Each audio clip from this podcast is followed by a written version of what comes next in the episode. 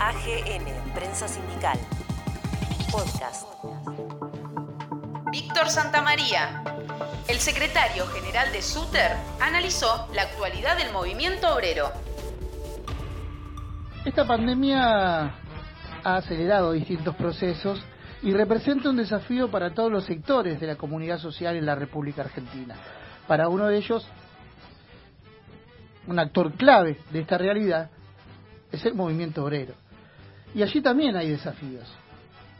Desafíos importantes, no solamente de cara al futuro cercano, sino también para resolver parte del presente por encima de la coyuntura. En tal sentido, nosotros dialogamos en las últimas horas con Víctor Santamaría, titular del SUTER, que tiene una perspectiva tal vez un tanto diferente a lo que venimos escuchando habitualmente. ¿Por qué? Porque su gremio es un gremio que hace hincapié en el desarrollo cultural y en el desarrollo comunicacional.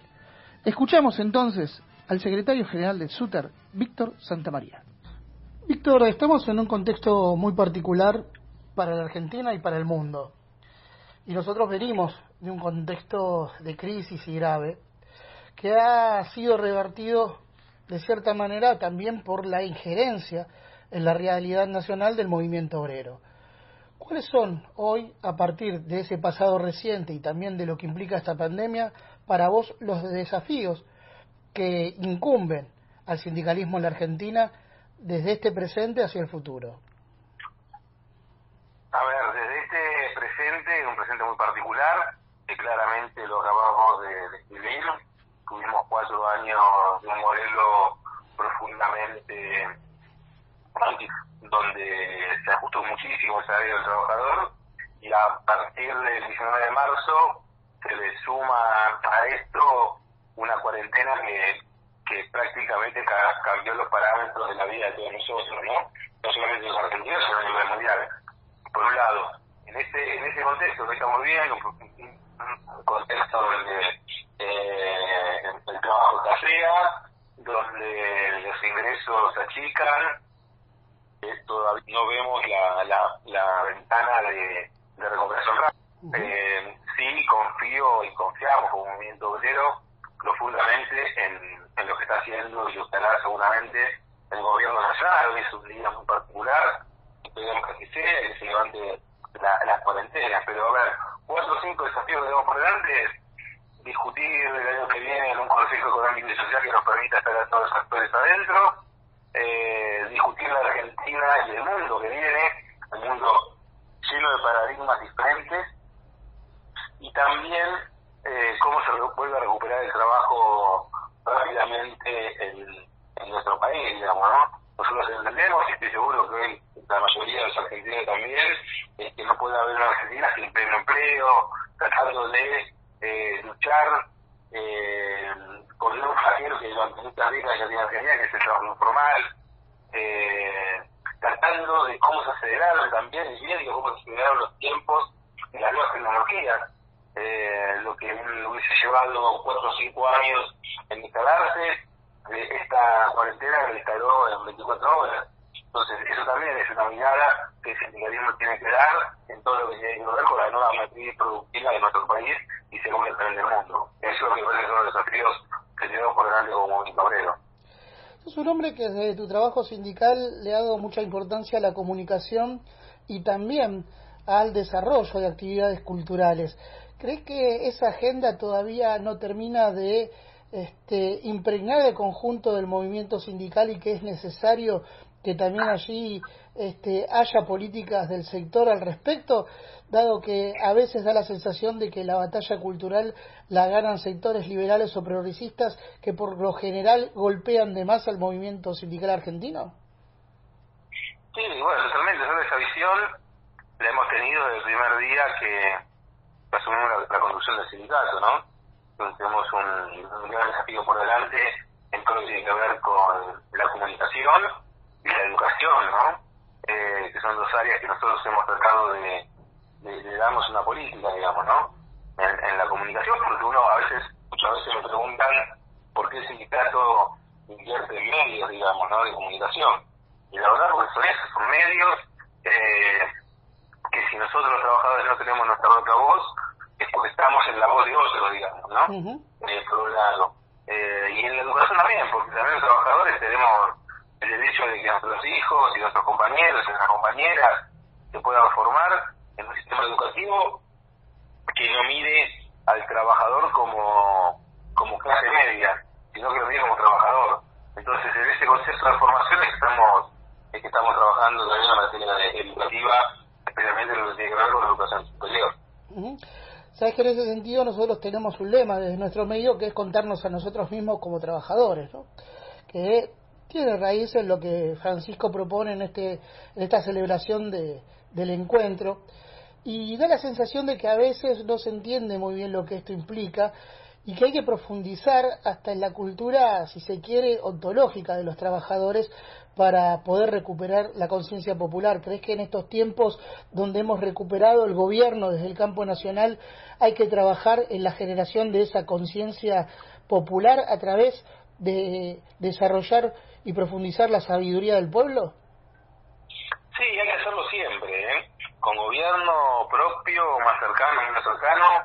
El movimiento obrero se merece un gran debate sobre esos temas, digamos, ¿no? Yo creo que una de las cosas negativas que nos ha dejado especialmente la década de los 90, eh, de, de, 1990, eh, más allá de las privatizaciones y el modelo económico, es el modelo cultural. Eh, el modelo cultural que es el del consumismo, es el modelo cultural de eh, que más tiene, eh, es el modelo cultural que se empezó a instalar como algo hegemónico en nuestro discurso, que lo que hablamos recién, ¿no? la clase media, en vez de ser eh, laburantes trabajadores. Digamos, bueno, mi clase era trabajadora, digamos, es como, como nos, nos, hemos desclasado en ese tema. eh, y es la batalla que tenemos que dar eh, permanentemente en el movimiento obrero, eh, tratando de recuperar eh, nuestros principios filosóficos, digamos, ¿no? eh, desde, bueno, desde el consumismo hasta nuestra propia denominación. En ese sentido, y yendo un poco más al territorio en términos políticos, ¿crees que esa filosofía se puede reimplementar en la ciudad de Buenos Aires, donde el PJ ha tenido que establecer distintas alianzas para poder eh, hacer pie? ¿O crees que se necesita un cambio más radical para poder disputar espacios de poder en una ciudad que le es adversa? A ver, a ver, la ciudad de Buenos Aires es la capital de la cuna de ese pensamiento neoliberal eh, que vos repetir, que se empezó a, a fuertemente en, en, en, la década del 90, digamos, ¿no? Uh -huh.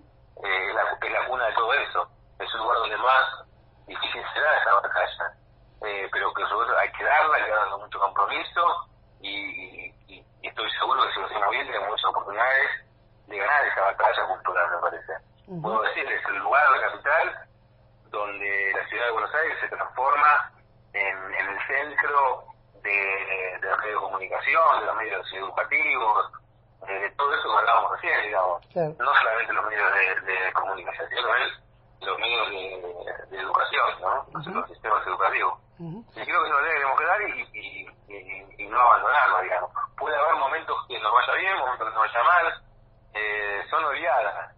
Eh, ¿viste? Tener momentos que, que la oleada nos favorece y momentos que no. Tenemos que lograr y cuando la oleada nos favorece, sostenerlo lo máximo que se pueda. Uh -huh. Pero eh, puede haber triunfos electorales, puede haber derrotas electorales. Lo que nunca podemos dejar de hacer es pelear uh -huh. y luchar por lo que queremos y por lo que sentimos y, y, y, y principalmente por, por nuestra filosofía y nuestra ideología. ¿Se puede decir que en Boca, después de, de tantos años de, de macrismo, se perdió también ese arraigo popular y hay que volverlo a traer. Lo digo y lo pienso como hincha de boca también y como este hombre del barrio de la boca, de la clase trabajadora. Porque da la sensación que esa política neoliberal que vos estás muy bien describiendo, que impregna la ciudad de Buenos Aires, en Boca también se ha impregnado con mucho más fuerza, donde se terminó imponiendo eh, una marca por sobre lo que es la historia representativa y popular del club. ¿Cómo lo ves eso? Sí, totalmente nosotros nuestro espacio político en Boca lo marcamos desde el minuto uno, digamos, ¿no? Cuando el macrismo se hizo cargo del club, hubo una composición societaria que cambió. Eh, yo, yo conozco funcionarios de la ciudad de Buenos Aires, amigos del macrismo, que son hinchas de River y están socios de Boca. eh, digo, y además uno analiza y ve la composición de, de, las plateas y todo eso, también no se nota, digamos. Me parece que hay, hay que trabajar mucho sobre la el, el, el cambio cultural de Boca, digamos, ¿no? eh, que el hincha de Boca está, digamos, no es que no está, sigue siendo el popular, una mayoría, pero la verdad que hemos abrir, abierto las puertas del club solamente una minoría, que es la minoría que más, eh, que mejor está económicamente. Sí, creo que a los sectores populares con Macri a la cabeza se le ha, se ha expulsado a los sectores populares de la cancha, ¿no? Sí, y el trabajo con la, con la boca, con el barrio también, uno lo ve. eh, digo, Boca es hoy para adentro sigue siendo muy dentista, digamos, ¿no?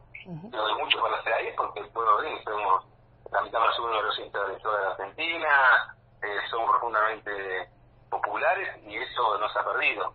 Creo que la dirigencia intentó cambiar eh, la composición interna del grupo, pero eso quiere decir que, que mucha haya cambiado.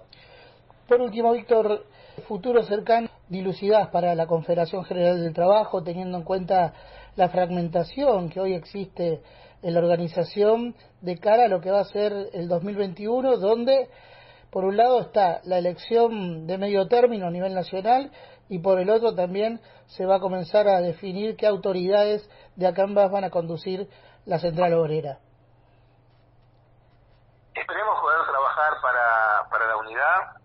Son espacios que hoy están por fuera de la CGT, pero todos tienen una, una matriz profundamente ejetista y creo que está en nosotros, en los dirigentes, tratar de sumar a todos los compañeros o compañeras para, para generar la mayor unidad posible dentro del movimiento obrero. Hoy la Argentina no se merece eh, ni cinco centrales, ni cinco grupos siquiera.